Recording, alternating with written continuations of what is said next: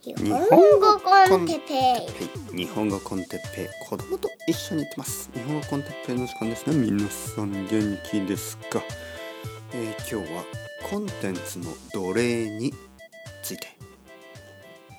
奴隷嫌な言葉悪い言葉ですが。あのー、皆さん元気ですか？日本語コンテッペイの時間ですね。朝ですね。えー、朝。トイレに2回行きました。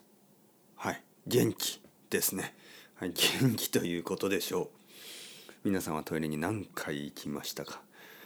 えー、っとねまあまあその話は 誰も聞きたくないでしょうがえー、まあ人が聞きたいような話をしたいと思いますね。もう少しね。あのもう少し意味があるようなことを言いたいと思う。トイレに僕が2回行ったとかこんな情報必要ですか？はい。必要じゃないです。どう考えてもマナーがない申し訳ございませんでした。失礼しました。下品なことを言いました。えでも別に 普通のことですけど自然なことでしょ？だからあの今日僕は2回トイレに行ったんですけど1回目はねどちらかといえばまあまあまあまあまあまあ、プライベートな話。はい。えー、っとコンテンツの奴隷です。ねはい、奴隷というのはすごい悪い言葉ですが僕がここで言いたいことはあのやっぱり情報が多いでしょ？コンテンツが多いですよね。そして僕たちは本当にそれをあの急いで消費している、ね、あのもはや自分の意思かどうかもわからない。与えられた仕事のようなものをあの次から次にこなしているそんな感じがしないですか？あの例えば僕の知り合いの人。最近まあネットフリックスをついに、えー、始めた、ね、ついにネットフリックスに登録した、ね、そしたらあのまあ見たかったシリーズがあったんですけどまあそれをあの一気に見た。で見た後に今度はあの、まあ、韓国ドラマにはまってしまいまあ毎日もう寝る時間を減らしてでもね。寝る時間を減らしてでも毎日毎日仕事から帰ったらすぐにそれを見て早く見なければいけない、ね、なんとなくそんな気がしてもう夜遅くまでずっと見て、えー、次の日も朝ちょっと見たりしてでまた夜仕事から帰ったら見て週末なんてずっと見てると。もうそしてもうああ私はもう死にそうですみたいな。哲平さん助けてくださいみたいな。で僕はいやいややめればいいんじゃないですか。って言ったんですけどまあまあなんかもう習慣になっちゃってやめられないと。でまあその友達はちょっとハマりやすいんですよね。そういうコンテンツに。でまあ僕もね実はそんな感じだったんですね昔。えー、まあほとんどの人が一度はそういうふうになったと思いますけど、まあ、僕の場合は大学生の時まあそうですねもうできるだけたくさんの映画を見たいと思ったしできるだけたくさんの本を読みたいと思ったしできるだけたくさんの音楽を聴きたいと思ったしとにかくたくさんのコンテンツをあの自分の中にインプットしたかったただですよ僕の時はちょっと限度があってあの限度というのはまあお金の限度ですよね、えー、僕は大学生だったし、まあ、アルバイトしてたけどまあそんなにたくさんお金があるわけじゃないしインターネットがまだまだそのサブスクリプションみたいなモデルがない時代でまあできなかったですよねそんなことは。まあいろいろな理由から。ねだからまあその Spotify みたいなものもないし、えー、音楽を聴きたかったら買うしかなかったんですね。買うもしくはレンタル。映画もそうですね。ビデオを まあビデオとか DVD とかですね。DVD とかを1週間に3本ぐらい借りてましたけど、まあ、3本借りたらだいたい1,000円ぐらいねかかってしまう。10ドルぐらい。それを1ヶ月そう毎週3本借りるとまあ1ヶ月で12本ぐらい見れるんですよね。でもお金はもうほんと40ドルとか50ドルとかかかってしまうんですね映画だけで。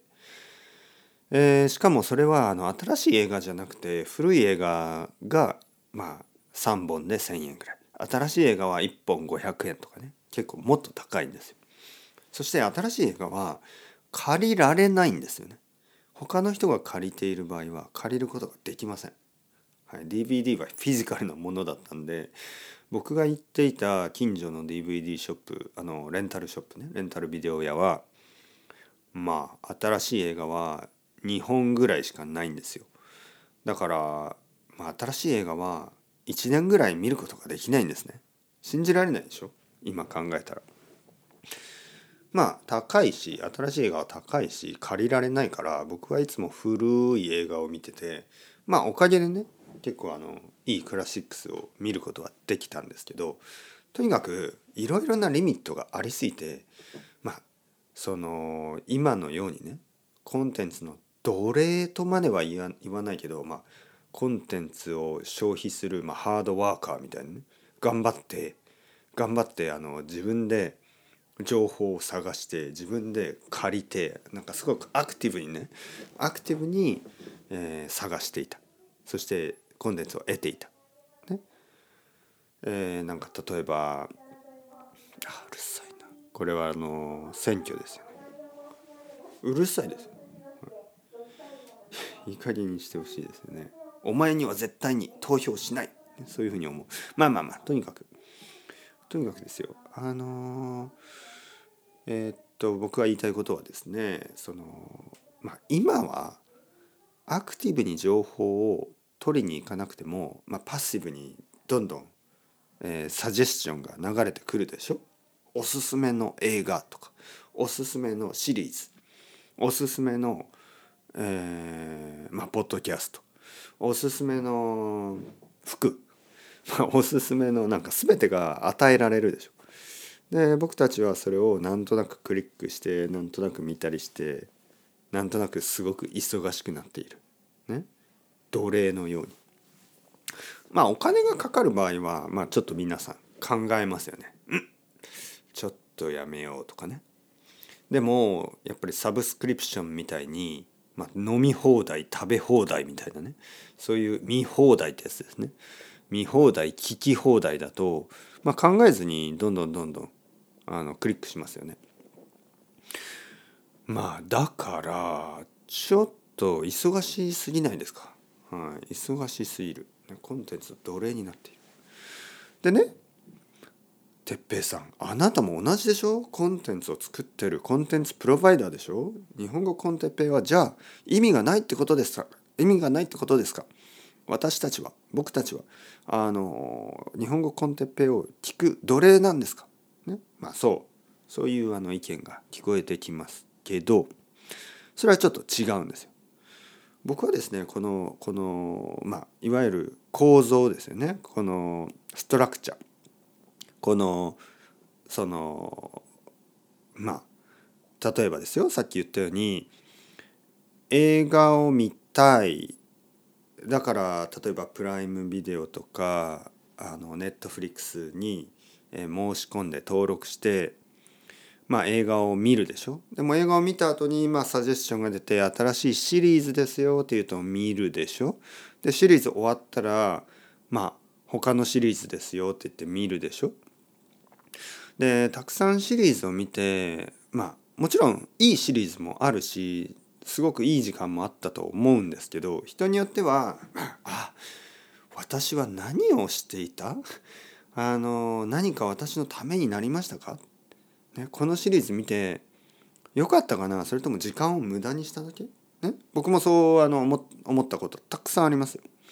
問題は自分でちゃんと選んでないし、えー、自分が何が見たくて何が見たくないか何が必要で何が必要じゃないかそういうのをちゃんと考えずにやっぱり見始めてしかもプライオリティもおかしくなってるんですよね。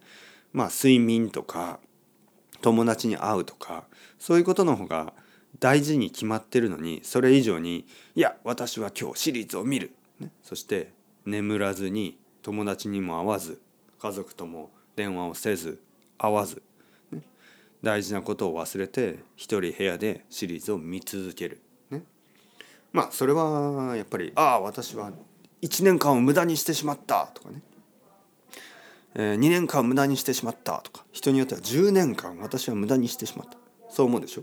で僕はその人々の時間を無駄に使いたくない、僕はコンテンツを作りたい。でも人々の時間を無駄に使いたくない。そこで僕は日本語の先生に なったんですよね。そして日本語ポッドキャストを始めた。あの外国語の勉強というのはこのコンテンツが一つも無駄にならない唯一ある意味唯一のものなんですよね。それに僕は気がついたんですね。5年ぐらい前に。まあ前も言ったことあるでしょ。何度も言ってますね。その例えば日本人はこのポッドキャスト聞かないでください。どう考えても無駄です。あなたの時間の無駄です。えー、だけど外国人の人で日本語を勉強している人にとっては無駄は一つもありません。全ての僕の話している日本語があの皆さんのリスニングのためになる。皆さんの文法のためになる。ボキャブラリーのためになる。アイデアのためになる。日本語で、えー、考えられるようになる。日本語で考えて日本語を聞いて日本語を話せるようになる。日本語を読んだり日本語を書いたりできるようになる。そのためにポッドキャストを全部聞いてください。何度も何度も聞いてください、ね、そう言っている。ただ自分の言語でですね自分の言語でポッドキャストを聞いたりするとまあ情報としての意味はありますよ。もちろん情報としての意味は。ただねその100%全てが必要な情報かといえばまあそんなことはないだろうしあの知っていることをあのたくさん聞くしあの意味のない本当にある意味時間をああ今日は時間を無駄にしてしまったそういうことも多いと思います。だけど自分が勉強している外国語であればそれは必ずあの外国語の上達につながりますね。はい、まあ例えばねいや哲平さんでも外国語の勉強自体時間の無駄でしょ？まあそう言われてみそういうことを言えばまあ、生きていることなんてほとんど時間の無駄になってしまうのでそこはちょっとエクストリームすぎる意見ですね。僕が言ってるのは何か自分が、えー、やりたいこととか達成したいこととかあるでしょスポーツでもいい。で自分がやりたいスポーツをたくさん練習するとか自分があのー、なんかあのー、ゲットしたいスキルっていうかね自分が欲しいスキル自分が欲しい能力例えば外国語ね、そういうのをあの得るため。得るためにたくさん勉強する。これは全然時間の無駄じゃないです僕はそうは思わない、ね、時間の無駄とは思わない。全然時間の無駄じゃない。素晴らしいことですよ。だからその素晴らしいことの手伝いができる。そしてあのたくさんのコンテンツが作れる、ね、そしてそのコンテンツを無駄なく聞いてもらう。何度も何度も聞いてもこれはあのああ今日私は日本語コンテッペを聞いて人生を無駄にしてしまった。そんなことは絶対思わないはずです。なぜですか？それは日本語のあの上達を手伝っているから。日本語の役に立つ、ね、皆さんの日本語が上達する役に立っているから。こういうことです。だからね。だからですよ。まあまあまあ何度も何度も批判もしてますけど例えば日本語の勉強方法みたいなことを英語で話している人それを英語ネイティブの人が聞いてもそれはちょっと時間の無駄だと思います。まあ時間の無駄じゃない部分もあるけど時間の無駄の部分も多いと思う。だけどもしですよ日本語でじゃあ日本語の勉強方法とか日本語でじゃあ僕は今日トイレに2回行った話とか僕が今日トイレに2回行った話で2回行った話でさえもさえも意味があるんですよ。素晴らしくないですか？このこの気づき、ね、この realization。僕はこれに気がついてあこれをやりたいと思った、ね、情報の奴隷コンテンツの奴隷、ね、そうなりたくなかった。それを作りたくないし与えたくないし。そうじゃなくて例えば植物が育つ、ね、育っている植物に与える水のようなもの。太陽のようなもの。育っている植物。大きくなろうとしている植物たち。木たち。木や植物。動物にあげる。食べ物や栄養みたいなもの。そういうものを僕はどんどん作りたかった。これがあの日本語コンテッペイを始めたもう一つの理由なんですね。はい、ちょっとあの難しい 説明になりましたけどそういうことです。とにかく全てのコンテンツクリエイターはあの人々のためにね作ってるんですが気が付いたら人々の時間を無駄に使っているというそういうちょっとパラドックスが起きてしまうからそうなりたくなかったんですね。そうならないための唯一の方法として僕が気が付いたのはあじゃあやっぱり外国語の勉強をしている人たちにたくさん聞いてもらおう。ね、それはまるで栄養のよそれはまるで水のよそれはまるで太陽のよそういうそういうふうにあのなるといいなと思ってた。そしてそれが本当にそうなっている。皆さんは日本語 con Teppei をたくさん聞いてすくすく育ってるわけですね。大きくなりました。結構大きくなった。でももっともっと大きくなってください。たくさん聞いてください。それでは chao chao hasta luego。またねまたねまたね。